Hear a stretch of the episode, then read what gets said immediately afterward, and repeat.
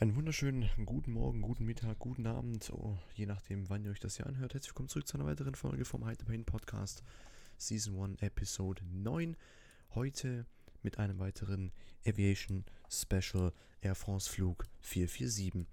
Ich werde in Zukunft vermutlich öfters, vor allem dann, wenn keine hm, Podcast-Themen in Sachen Politik oder ähnliches ähm, stattfinden, vermutlich eine Serie aus dem Ganzen hier machen mit ähm, speziell auf äh, Flugzeuge getrimmte äh, Unglücke, die gelöst worden sind, einfach ein bisschen durch die ähm, offiziellen Suchberichte durchlesen und ähm, genau, dann einfach mal ein bisschen über die Flugzeuge reden, da ja viele wissen, ich kenne mich ja selber mit Flugzeugen sehr gut aus, meine Meinung dazu geben und äh, deswegen, genau, werden wir uns heute den Flug 447 angucken und äh, wie immer könnt ihr die Quellen, die ich verwendet habe, um dieses, diesen Podcast aufzuzeichnen, natürlich in der Beschreibung finden. Ich wünsche euch viel Spaß. Air France Flug 447. Der Air France Flug 447 war ein Linienflug der Air France von Rio de Janeiro nach Paris, bei dem in der Nacht vom 31. Mai zum 1. Juni 2009 ein Airbus 330 203 über dem Atlantik abstürzte. Alle 228 Insassen kamen ums Leben. Es handelt sich um den bisher schwersten Unfall in der Geschichte der Air France und den schwersten Unfall eines Airbus A330. Der Abschlussbericht zur Unfalluntersuchung wurde am 5. Juli 2012 veröffentlicht. Flugzeug und Besatzung bei dem Flugzeug handelt es sich um einen Airbus A330-203, Seriennummer 660, Kennzeichen Foxtrot Golf Zulu Charlie Papa, ausgerüstet mit zwei Triebwerken des Typs General Electric CF680 Echo 1 Alpha 3. Seinen Erstflug hatte es am 25. Februar 2005, bis zum Unfall hatte es rund 18.870 Flugstunden absolviert. Die letzte größere Wartung fand am 16. April 2009 statt. Am 17. August 2006 war das Flugzeug an einem Zwischenfall am Boden beteiligt, als es auf dem Flughafen Paris-Charles de Gaulle gegen einen Airbus A321 rollte. Der A330 wurde dabei nur geringfügig beschädigt. Auf dem Unglücksflug waren 216 Passagiere und 12 Besatzungsmitglieder an Bord. Der Kapitän Marc Dubuis hatte eine Flugerfahrung von rund 11.000 Flugstunden, die beiden Co-Piloten David Robert und Pierre-Cédric Bonin von rund 6.600 bzw. 3.000 Stunden. Flugverlauf das Flugzeug startete am 31. Mai 2009 um 19.03 Uhr Ortszeit vom Flughafen Rio de Janeiro Antonio Carlos Jobim mit Zielflughafen Paris-Charles de Gaulle, auf dem es um 11.15 Uhr Ortszeit eintreffen sollte. Das Flugzeug flog in eine Gegend mit bekannten schweren Gewittern, wie sie in der inter innertropischen Konvergenzzone üblich sind. Hätte das Flugzeug einen Umweg geflogen, um das Wetter auszuweichen, hätte es womöglich den Direktflug nach Paris nicht geschafft, sondern hätte zwischenlanden müssen. Um 1.50 Uhr verließ die Maschine nördlich der Inselgruppe Fernando da Noronha den Abdeckungsbereich des brasilianischen ATC-Radars. Innerhalb der nächsten 10 Minuten überließ der Kapitän seinen Platz und die Rolle als Beisitzender und nicht als aktiv steuernder Pilot dem ersten Co-Piloten, während der zweite Co-Pilot wie seit dem Start das Flugzeug flog.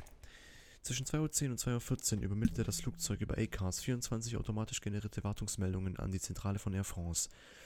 Die Analyse der Meldungen ergab, dass diese meisten als Folge der Widersprüche zwischen den verschiedenen Geschwindigkeitsmessungen gedeutet werden können. Aufgrund der unterschiedlichen Messwerte wurde unter anderem der Autopilot um 2.10 Uhr durch den Bordcomputer deaktiviert und die Steuerungscomputer schalteten auf Alternate Law um, was heißt, dass gewisse Parameter nicht mehr von der Elektronik überwacht wurden. Neben Korrekturen über die Rollachse hatte der steuernde Pilot in den ersten Sekunden auch den Einstellwinkel erhöht. Schon innerhalb dieser ersten Sekunden ertönte zweimal eine Warnung vom Überziehen aus der Überziehwarnanlage. Beide Piloten waren in der Folge mit dem Versuch beschäftigt, die Fehlermeldungen der Anzeigen zu analysieren. Innerhalb der ersten 30 Sekunden stellte der nicht fliegende Pilot ein Steigen fest und forderte den fliegenden Piloten auf, zu sinken. Die Steigrate nahm darauf etwas ab, das Flugzeug befand sich jedoch weiterhin im Sinkflug und war schon um 2000 Fuß gesunken. Gestiegen. Die ausfallende Geschwindigkeitsangabe war nach 29 Sekunden wieder etabliert und nach deren Angabe hatte das Flugzeug in den 31 Sekunden seit dem Ausfall des Autopiloten um rund 50 Knoten an Geschwindigkeit eingebüßt. Elf Sekunden später wurde der Schub leicht reduziert und weitere vier Sekunden später ertönte die Über Überziehwarnung erneut. Der Schub wurde auf Toga eingestellt, gleichzeitig stieg der Anstellwinkel. Das Höhenleitwerk bewegte sich innerhalb einer Minute bis auf 13 Grad, wo es bis zum Ende des Flugs verblieb. Etwa eine Minute nach dem Abschalten des Autopiloten befanden sich das Flugzeug in einem Bereich außerhalb eines möglichen sicheren Betriebs aufgrund der Höhe und Geschwindigkeit und erlitt einen Strömungsabriss. Etwa eineinhalb Minuten nach dem Ausfall des Autopiloten übernahm der bis dahin nicht steuernde Pilot das Steuer (Controls to the left), was nicht bestätigt wurde, und der rechts sitzende Pilot übernahm fast augenblicklich wieder die Steuerung. Fünf Sekunden später kam der Kapitän in das Cockpit zurück. Zu diesem Zeitpunkt sank das Flugzeug mit einer Sinkgeschwindigkeit von 10.000 Fuß pro Minute also 50 Meter pro Sekunde, was einem Anstellwinkel gegenüber dem Luftstrom von 40 Grad entsprach und immer noch einer Fluglage mit der Nase nach oben. Die Situation blieb für alle drei Piloten unklar.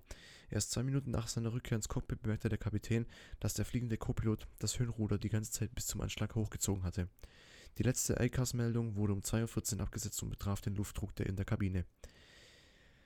Gemäß einer Pressemitteilung der französischen Untersuchungsbehörde für Sicherheit der zivilen Luftfahrt wurde die letzte bekannte Position um 2.10 Uhr über ECAS ermittelt.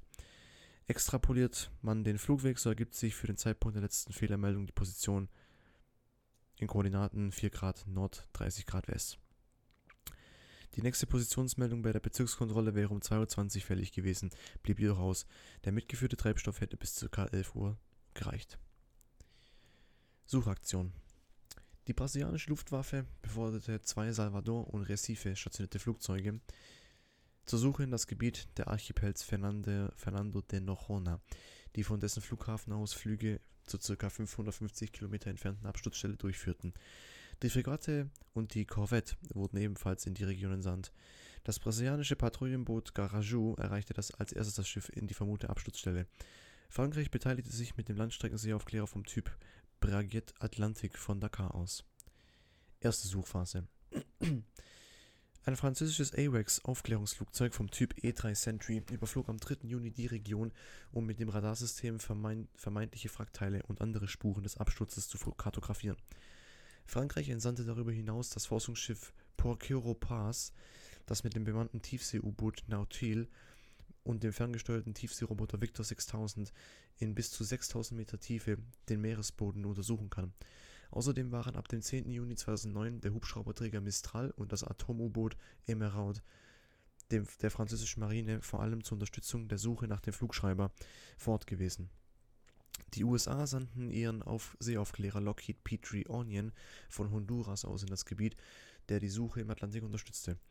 Am 8. Juni wurden von der US-Marine noch zwei hochsensible Ortungssysteme zum Aufspüren der Flugschreibersignale zur Verfügung gestellt der Flugschreiber, die sogenannte Blackbox, sendete für mindestens 30 Tage ein akustisches Signal aus, um seine Ortung mittels Sonargeräten zu ermöglichen. Der Absturz erfolgte in der Gegend des Mittelatlantischen Rückens, eines unterseeischen Gebirges. Die Meerestiefe schwankt in der Gegend des Absturzes zwischen etwa 1500 und 4500 Meter.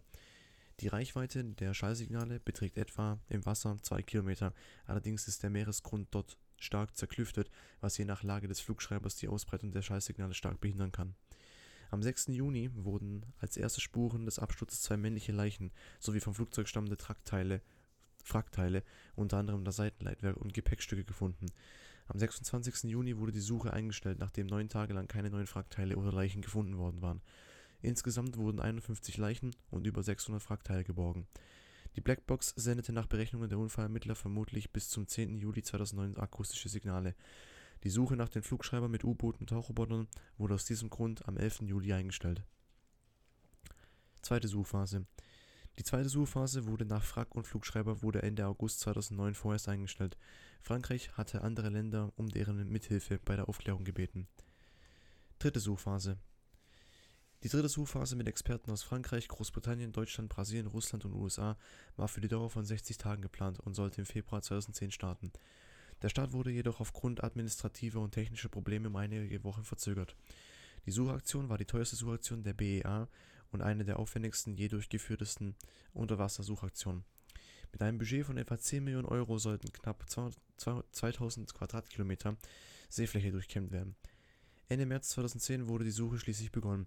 An der Suchaktion beteiligten sich das US-amerikanische Schiff Anne Candies des, aus, des Unternehmens Phoenix International, ausgestattet mit einem Tiefseeroboter der US Navy Supervisor of Salvage and Diving, Curve 21 und dem Deep Town Sonargerät Orion sowie das norwegische Schiff Seabed Worker, ausgerüstet mit den drei AUVs Remus 6000 und dem Roboter Triton XLX 4000. Für die dritte Suchphase war das Operationsgebiet von ursprünglich 17.000 auf nur noch 2.000 Quadratkilometer eingegrenzt worden.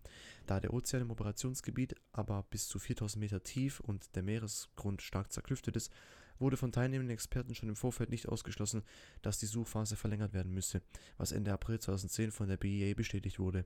Am 6. Mai 2010 teilte die BEA mit, dass bei einer erneuten Auswertung der im Sommer 2009 von der Emerald gesammelten Daten die Position der Blackbox auf ein 5 Quadratkilometer großes Gebiet eingegrenzt werden konnte. Am 25. Mai 2010 wurde die Suche abgebrochen. Vierte Suchphase am 18. März 2011 begann eine weitere Suchphase, während derer mit autonomen Tauchrobotern in drei Etappen zu je 36 Tagen systematisch ein Gebiet von 10.000 Quadratkilometer abgesucht werden sollte. Für die Suche stellten Airbus und Air France zusammen 9,2 Millionen Euro bereit. Das Forschungsschiff, das Forschungs, Forschungs, Forschungsschiff Entschuldigung, Alucia fuhr dafür von Seattle in den USA über den Panamakanal nach Suape im brasilianischen Bundesstaat Pernambuco, wo es Anfang März eintraf.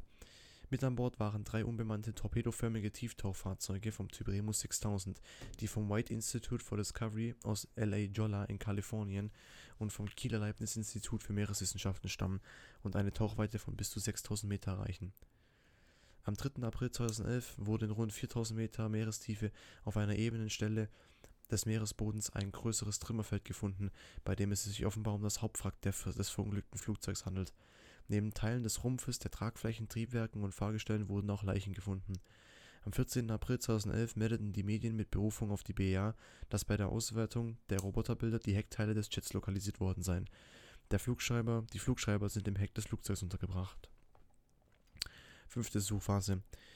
Für die Suche nach, der, nach den Flugschreibern wurde der Kabelleger Remora 6000 an die Fundstelle gebracht. Am 27. April 2011 teilte die BEA mit, dass bereits beim ersten Tauchgang der Remora 6000 das Chassis des Flugdatenschreibers gefunden worden sei, allerdings fehle das Speichermodul, um die aufgezeichneten Daten zu entlesen. Am 29. April 2011 teilte die BEA mit, dass das im hinteren Teil des Flugzeugs befindliche Hilfstriebwerk gefunden worden sei. Überdies gab die BEA an, dass der Bug und das Heck des Flugzeugs in Einzelteile auseinandergebrochen seien und diese verstreut umherlegen. Versuche, diese Teile zu bergen, wurden vorläufig nicht unternommen, da das Auffinden des Flugschreibers Priorität hatte. Schon zwei Tage später, am 1. Mai 2011, konnte das Speichermodul des Flugdatenschreibers entdeckt und geborgen werden. Am folgenden Tag ebenso der Stimmenrekorder. Am 16. Mai teilte die BA mit, dass die Daten beider Flugschreiber ausgelesen werden konnten. Am 3. Juni wurden die Bergungsarbeiten an der Unfallstelle eingestellt. Unfallursache Zwischenberichte vor dem Fund und der Datenschreiber am 2. Juli 2009 veröffentlichte die BEA den ersten Zwischenbericht und am 17. Dezember 2009 einen zweiten. Darin wurde festgehalten, dass die Unfallursache ungeklärt sei. Die zum Zeitpunkt der Veröffentlichung des zweiten Zwischenberichts vorliegenden Untersuchungsergebnisse ließen folgende vorläufige Schlüsse zu. Das Flugzeug war bis zum Aufschlag auf dem Wasser weitestgehend intakt. Ob eventuell kleine Beschädigungen vorhanden seien, ließen sich nicht mehr feststellen. Das Flugzeug schlug in nahezu horizontaler Lage auf dem Wasser auf, mit der Nase leicht über dem Horizont und ohne Querneigung. Das Flugzeug schlug mit hoher vertikaler Geschwindigkeit auf dem Wasser auf. Das Flugzeug befand sich in Reiseflugkonfiguration. Vor dem Aufschlag gab es keinen Druckabfall in der Kabine. Es wurden keine Vorbereitungen für eine Wasserung getroffen. Abschlussbericht Im Jahr 2011 konnten die Flugdatenschreiber ausgelesen werden. Der Abschlussbericht vom 5. Juli 2012 kam zu folgenden Schlussfolgerungen. Für den Unfall waren folgende Ereignisse ursächlich. Die die Geschwindigkeit des Flugzeugs messenden Pilotensonden fielen zeitweise aus, was wahrscheinlich durch Verstopfung von Eiskristalle hervorgerufen wurde. Als Folge schaltete sich der Autopilot ab und die Flugsteuerung schaltete in den Modus Alternate Law um. Obwohl die Piloten die Sidesticks nicht betätigten, rollte das Flugzeug innerhalb von zwei Sekunden um 8,4 Grad nach rechts. In der folgenden Minute waren die Piloten vollständig davon in Anspruch genommen, das Flugzeug unter Kontrolle zu halten. Die Steuermanöver der Piloten waren in Anbetracht des Flugmodus Alternate Law und der Flughöhe jedoch unangemessen und überzogen und entstanden in erster Linie aus einem Hochziehen des Flugzeugs. Dies kann durch mangelndes Training erklärt werden, wie dieses Flugzeug manuell in großer Höhe im Modus Alternate Law geflogen werden muss. Erschwerend kam der Überraschungseffekt hinzu, plötzlich mit dieser Konfrontation, mit dieser Situation konfrontiert zu sein.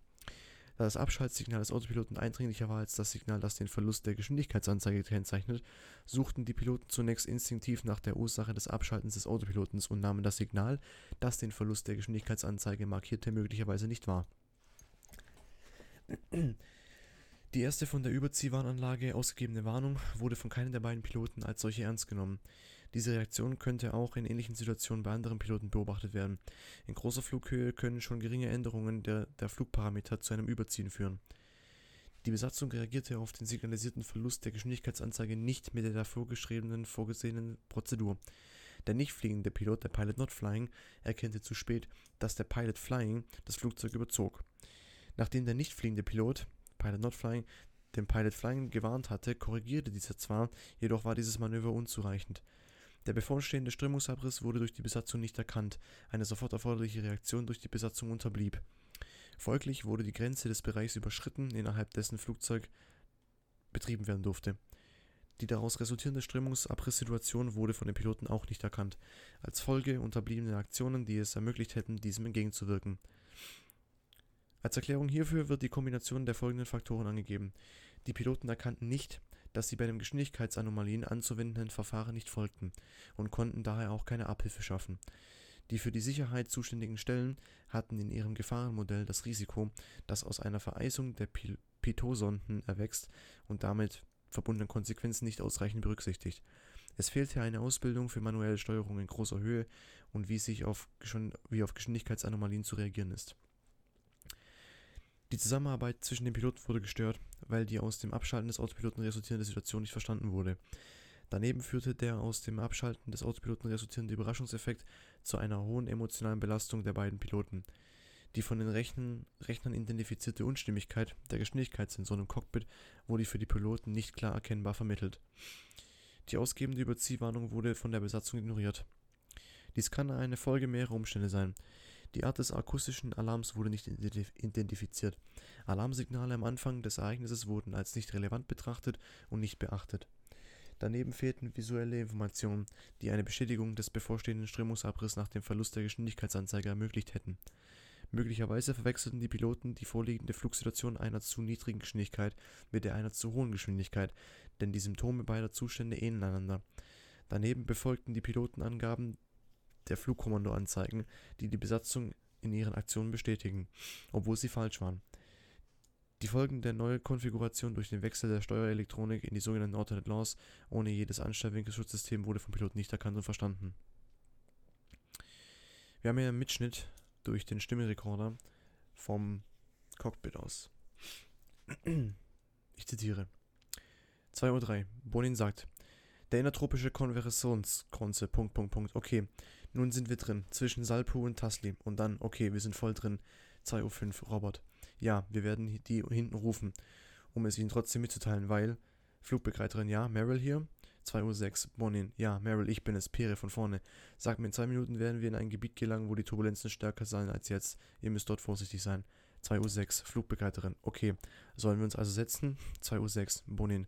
Nun, ich denke, das wäre nicht schlecht. Benachrichtige die Kollegen. 2.06 Uhr, Flugbegleiterin. Ja, okay, ich rufe die anderen hinten. Vielen Dank. 2.06 Uhr, Bonin. Aber ich werde dich nochmal anrufen, sobald wir dort wieder raus sind. 2.06 Uhr, Flugbegleiterin. Okay. 2.06 Uhr, Bonin. Schalte die Enteisung an. Das ist immerhin etwas. 2.07 Uhr, Bonin. Sieht aus, als wären wir am Ende der Wolkenschicht. Das sollte funktionieren. 2.08 Uhr, Robert. Du könntest eventuell etwas nach links ziehen. 2.08 Uhr, Bonin. Entschuldigung? 2.08 Uhr, Robert. Du könntest eventuell den Weg etwas weiter links nehmen. Sind wir uns einig, dass wir manuell fliegen?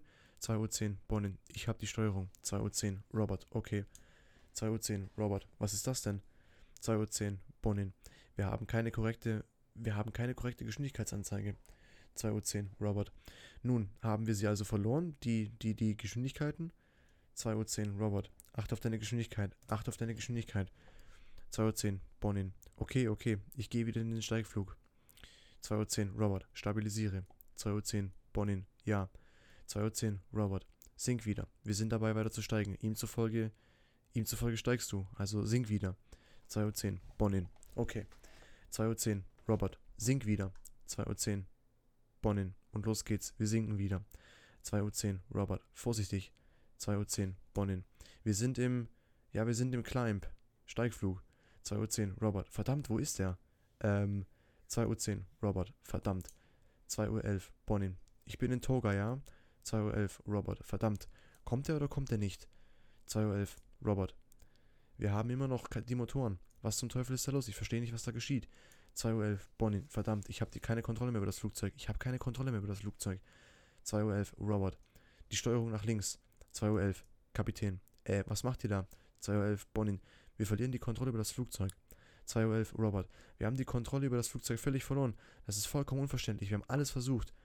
2.12 Uhr, Robert. Was glaubst du? Was glaubst du? Was müssen wir tun? 2.12 Uhr, Kapitän. Nun, ich weiß es nicht. 2.13 Uhr, Robert. Zieh hoch, zieh hoch, zieh hoch, zieh hoch. 2.13 Uhr, Bonin. Aber ich zieh doch die ganze Zeit über voll hoch. 2.13 Uhr, Kapitän. Nein, nein, nein, zieh nicht hoch. Nein, nein. 2.13 Uhr, Robert. Dann geh in den Sinkflug, also gib mir die Steuerung. Steuerung an mich. 2.14 Uhr, Robert. Verdammt, wir werden aufschlagen. Scheiße, das ist nicht wahr. 2.14 Uhr, Bonin. Aber was geschieht hier? 2.14 Uhr, Kapitän. Längsneigung 10 Grad. 2.14 Uhr, 28 Sekunden. Ende der Aufnahme. Chesley Sullenbergers Analyse. Chesley B. Sullenberger, Sachverständiger für Flugunfälle, ist der Ansicht, dass der Unfall in einer Boeing mit geringerer Wahrscheinlichkeit geschehen wäre. Während Airbus seine Cockpits mit Sidesticks ausstattet, verwendet Boeing im Gegensatz dazu klassische Steuerhörner. Diese sind mechanisch miteinander gekoppelt, die Sidesticks im Airbus jedoch nicht. In einem Cockpit mit Steuerhörnern ist jede Steuereingabe des Piloten somit für andere Piloten klar sichtbar. Überdies wird das Steuerhorn bei jeder Eingabe auch vergleichsweise stark bewegt. Die Aufnahmen des Stimmrekorders belegen, dass weder der links noch der rechts sitzende Co-Pilot den überzogenen Zustand des Flugzeugs identifizierten, obwohl 75 Mal eine Überziehwarnung ertönte. Um den Fehler des Pilot Flying zu erkennen, dass das, Flug, das Flugzeug unauffällig zu überziehen, hätte der links sitzende Pilot das, den Seitstick des rechten Piloten im Auge behalten müssen. Erschwerend kam hinzu, dass eine vergleichsweise geringe Positionsänderung des Sidesticks ausreicht, um die Ruder von einer neutralen Position zum Vorlandschlag zu bringen. Wie die Cockpitaufnahmen zeigen, bemerkte der hinter dem sitzenden, sitzenden Kapitän den überzogenen Flugzustand erst 48 Sekunden vor dem Aufschlag, als Bonin ausrief, aber ich ziehe doch die ganze Zeit voll hoch. Insassen. An Bord waren 228 Personen, drei Piloten, neun Flugbegleiter und 216 Passagiere davon 126 Männer, 82 Frauen, 7 Kinder und ein Säugling. Sie stammen aus 32 Nationen, darunter 72 Menschen aus Frankreich, 59 aus Brasilien, 28 aus Deutschland, 6 aus der Schweiz und eine Person aus Österreich. Im Rahmen der ersten Suchphase wurden 51 Leichen von der Meeresoberfläche geborgen und identifiziert, darunter auch die des Flugkapitäns. Im Rahmen der fünften Suchphase wurden am 5. Mai 2011 zwei Leichen aus dem Wrack geborgen. Nachdem es gelungen war, diese anhand der DNS zu identifizieren, wurde beschlossen, auch die übrigen Leichen zu bergen. Dem Vernehmen nach sollen die meisten europäischen Hinterbliebenen gegen die meisten brasilianischen Hinterbliebenen jedoch für eine Bergung ausgesprochen haben. Die unterschiedlichen Zahlen bei einzelnen Herkunftsländern rühren daher, dass mehrere Passagiere mehr als eine Staatsbürgerschaft besaßen und je nach der Quelle unterschiedliche Staaten zugeordnet werden. Informationen zum Piloten. Laut dem veröffentlichten, Pilot, äh, laut dem veröffentlichten Bericht der BA war die Erfahrung der Piloten wie folgt.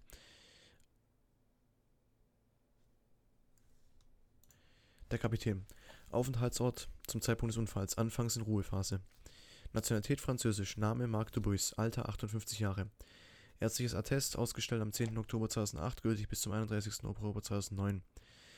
Jahr der Pri Privatpilotenlizenz 1974, Jahr der Berufspilotenlizenz 1977, Jahr der Luftverkehrspilotenlizenz 1992, Jahr des Unternehmenbeitritts 1988, bei Air Inter und 1997 Fusion Air Inter mit Air France. Jahr der Musterberechtigung für den Airbus A330-A340, Februar 2007. Anzahl der Flugstunden Gesamt 10.988 auf dem Airbus A330 1747. Juristische Aufarbeitung Am 12. März 2010 verurteilte ein Gericht Rio de Janeiro die Air France zu einer ersten Entschädigungszahlung. Demnach muss das Unternehmen 840.000 Euro an Hinterbliebene eines Opfers aus in Brasilien, einer Staatsanwältin aus dem Bundesstaat Rio de Janeiro zahlen. Am 28. September 2010 entschied ein französisches Gericht, den Angehörigen einer Flugbegleiterin eine Entschädigung von 20.000 Euro zuzusprechen. Die Richter gingen davon aus, dass der Unfall auf Fahrlässigkeit zurückzuführen ist. Obwohl noch kein Abschlussbericht vorlag, erklärte das Gericht, die, der Geschwindigkeitsmesser der Maschine habe nicht zum ersten Mal versagt. Damit sei der Tatbestand der fahrlässigen Tötung erfüllt. Anfang September 2019, mehr als zehn Jahre nach dem Unfall, verfügte französische Ermittlungsrichter eine Einstellung des Justizverfahrens gegen Air France und den Hersteller Airbus. Nach ihrer Sicht erklärte sich der Flugunfall durch das beispiellose Zusammenkommen mehrerer Umstände. Damit stellen sich die Richter gegen die Staatsanwaltschaft, die die Fluggesellschaft wegen fahrlässiger Tötung vor Gericht hätte bringen wollen. Die Ermittler hatten Air France unter anderem vorgeworfen, die Piloten nicht ausreichend geschult zu haben. Eine Vereinigung von Angehörigen der Opfer gab an, Beschwerde gegen die Anordnung der Ermittlungsrichter einzulegen Am 12. Mai 2021 entschied ein Pariser Berufungsgericht, dass sich sowohl Airbus als auch Air France wegen konstruktiver Mängel und fehlerhafter Ausbildung der Piloten vor dem Strafgericht zu verantworten haben. Der Vorwurf lautet fahrlässige Tötung. Auswirkungen nach dem Unfall erhielt dieser Linienflug die neue Flugnummer Air France 445, unter der er erstmals eine Woche nach dem Unfall am Abend des 7. Juni 2009 in Rio startete. Der Flug wurde weiterhin mit Flugzeugen vom Typ A330-203 bedient. Am 11. Juli 2011, am 11. Juli 2011 wurden zehn Sicherheitsempfehlungen veröffentlicht. Die erste empfiehlt den Regierungsbehörden, den Inhalt der Ausbildungs- und Überprüfungsprogramme zu überarbeiten und insbesondere die Einführung spezifischer und regelmäßiger Übungen für die manuelle Steuerung eines beginnenden Strömungsabrisses und dessen Beendigung einschließlich in Hörflughöhe vorzuschreiben. So, das war jetzt wieder mal ein ganz, äh, ganz viel, ähm, ja, Fachwissen, Fachausdrücke, um das mal zu sagen. Um nochmal ganz kurz zu erklären, was jetzt genau passiert ist, in ein bisschen verständlichen Worten. Jedes Flugzeug, egal ob das jetzt ein äh, Propellerflugzeug ist oder ein Jet Airliner oder ähm, sonst irgendwas, alle Flugzeuge haben sogenannte Pitot-Sonden oder auf Englisch Pythostatics an der äh, Außenhülle des Flugzeugs be be befestigt. Das sind Sonden, die ähm, Informationen an den Flugcomputer weiterleiten. Sachen wie Flughöhe, Fluggeschwindigkeit, ähm, alles. Was in der Nacht passiert ist, ist, dass aufgrund des Sturmes, der ja auch schon bekannt war, der äh, Crew, ähm, diese Python-Sonden vereist sind und damit falsche und zeitweise auch gar keine Informationen über die Höhe und Geschwindigkeit des Flugzeugs an den Flugcomputer weitergeleitet haben. Die Piloten dachten eine Zeit lang, dass das Flugzeug ähm, zu langsam sei, beziehungsweise zu schnell sei und deswegen wurde hochgezogen und ähm, da wir aber, wie gesagt, ja keine äh, Informationen über die Höhe des Flugzeugs hatten, ähm, hat sich später herausgestellt, dass das Flugzeug tatsächlich in einem Sinkflug war, also in einem Strömungsabriss. Und ähm, das wurde von allen Parteien zu spät erkannt und ähm, es war tatsächlich schon so, dass 48 Sekunden vor dem Aufschlag, der Moment, wo der Kapitän in das Cockpit zurückkam, ähm, es bereits zu, zu spät gewesen wäre. Also selbst wenn der Kapitän das in diesem Moment schon gecheckt hätte, was los gewesen wäre, hätte die Zeit nicht gereicht, das Flugzeug in eine stabile Lage zu bringen. Ein ähm, Anti-Stall-Manöver, also ein Strömungsabriss, der wird in der Luftfahrt Stall genannt. Ein Anti-Stall-Manöver besteht im größten Sinne daraus, das Flugzeug ähm, nach unten zu neigen, ähm, vollen Schub zu geben, um äh, wieder Geschwindigkeit aufzubauen und den Strömungsabriss auszugleichen. Bei 48 ähm, Sekunden vor Aufschlag kann man davon ausgehen, dass die Zeit absolut nicht gereicht hätte. Selbst wenn sie in dem Moment ein Anti-Stall-Manöver durchgeführt hätten, ähm, wäre der Aufprall nur viel schneller gekommen, als er gekommen ist. Deswegen war das Flugzeug leider ähm, bereits zu dem Zeitpunkt ähm, das Schicksal schon besiegelt. Genau. Ähm, wie hätte man das verhindern können? Ähm, es ist einfach mal so, so wie es auch im Abschlussbericht stand und auch so wie es hier in Wikipedia drin stand, ähm, ist einfach mal Fakt, dass so viele Alarmsysteme auf einmal im äh, Cockpit angegangen sind. Ja? Wir hatten eine Überziehwarnung, wir hatten eine ähm, Overspeed-Warnung, wir hatten die Strömungsabrisswarnungen. Es, das Problem ist, dass im Cockpit des Airbus A330 haben wir zwei Knöpfe. Ja? Das ist einmal die Master, Master Warning Button und der Master Caution Button. Das heißt, egal was auftritt, wenn wir zum Beispiel ein Engine Failure haben, also einen Triebwerksausfall, dann leuchtet die Master Warning auf. Es ist aber grundsätzlich so, dass die Master Warning nur ein einziger Knopf ist. Das heißt, wenn mehrere Probleme gleichzeitig auftreten, dann bekommen wir nicht immer mit, was genau das Problem jetzt ist. Wir bekommen nur die Warnung, es ist ein Problem. Und dann gibt es das ECAM, das ist das Aircraft, äh, Entschuldigung, das ähm, sogenannte Electronic Centralized Aircraft Monitor System. Ähm, das zeigt den Piloten alle Informationen über die Triebwerke, über ähm, alle relevanten Daten, die sie brauchen. Äh, Pressurization, Türen, Hydraulik, Elektronik, Triebwerke nochmal, ähm, alles Mögliche. Ähm, Im eCam werden dann die verschiedensten Probleme, die halt auftreten, gezeigt. Jedoch wird ein Strömungsabriss zum Beispiel nicht auf einem ähm, E-Cam angezeigt. Die Strömungsabrisswarnung ist ein akustisches äh, Signal ist eine Stimme, die ganz laut ausspricht Stall, Stall und dann ein langer piepsender Ton. Aufgrund dessen, dass wir dann aber auch noch die Warnung des Disconnected Autopilot hatten, ähm, das ist auch ein ziemlich lauter Piepston. Es sind einfach so viele Töne gleichzeitig auf die Piloten eingeprasselt, dass sie einfach in dem Moment nicht mehr unterscheiden konnten, wo ist das Problem, was genau haben wir jetzt. Ähm, das wurde von den Piloten relativ schnell priorisiert. Die haben gesehen, okay, der Autopilot ist aus, das ist das Wichtigste, wir müssen das Flugzeug fliegen, dafür sorgen, dass das Flugzeug in der Luft bleibt. Und ähm, da waren sie halt zu beschäftigt, das Flugzeug zu fliegen und da haben halt nicht gemerkt, dass da noch andere ähm, Sachen noch ähm, vorgehen. Ähm, ich sehe gerade noch eine eine Karte bzw. eine ähm, eine Skizze des, des äh, Plans der ähm, der Sitzpläne ähm, wir haben hier, das könnt ihr mal selber angucken, ähm, eine farbliche Einzeichnung von Menschen, die geborgen worden sind und nicht geborgen worden sind. Ähm, die Mehrzahl der Menschen, die im Flugzeug waren, sind nicht geborgen worden. Und nur sehr, sehr wenige sind geborgen worden. Ähm, das ist ziemlich krass, das muss man auch einmal sagen. Das ist ähnlich wie bei MH370. Ich meine, im Gegensatz zu dem, man weiß, was passiert ist, okay, aber trotzdem zu wissen, dass die Person nicht irgendwo in einem Grab liegt, wo sie ihre letzte Ruhestätte findet, liegt sie irgendwo auf dem Meeresboden. Gut, heute wahrscheinlich nicht mehr, wahrscheinlich ähm, vom Wasser zersetzt und so, ist auch nicht so wichtig, aber ähm, genau, ähm, es ist einfach schon ekelhaft, muss man schon mal sagen. Ähm, genau das war es dann soweit von mir und diesem ähm, Podcast. Vielen Dank fürs Zuhören. Wenn es euch gefallen hat, dann ähm, könnt ihr gerne dem ähm, offiziellen Discord-Link beitreten. Da könnt ihr eure eigenen Themenvorschläge einreichen und auch mal selber mitdiskutieren. Ähm, vielen Dank fürs Zuhören. Ich wünsche euch noch einen angenehmen Tag, Mittag, Abend, Morgen und bis zum nächsten Mal. Ciao.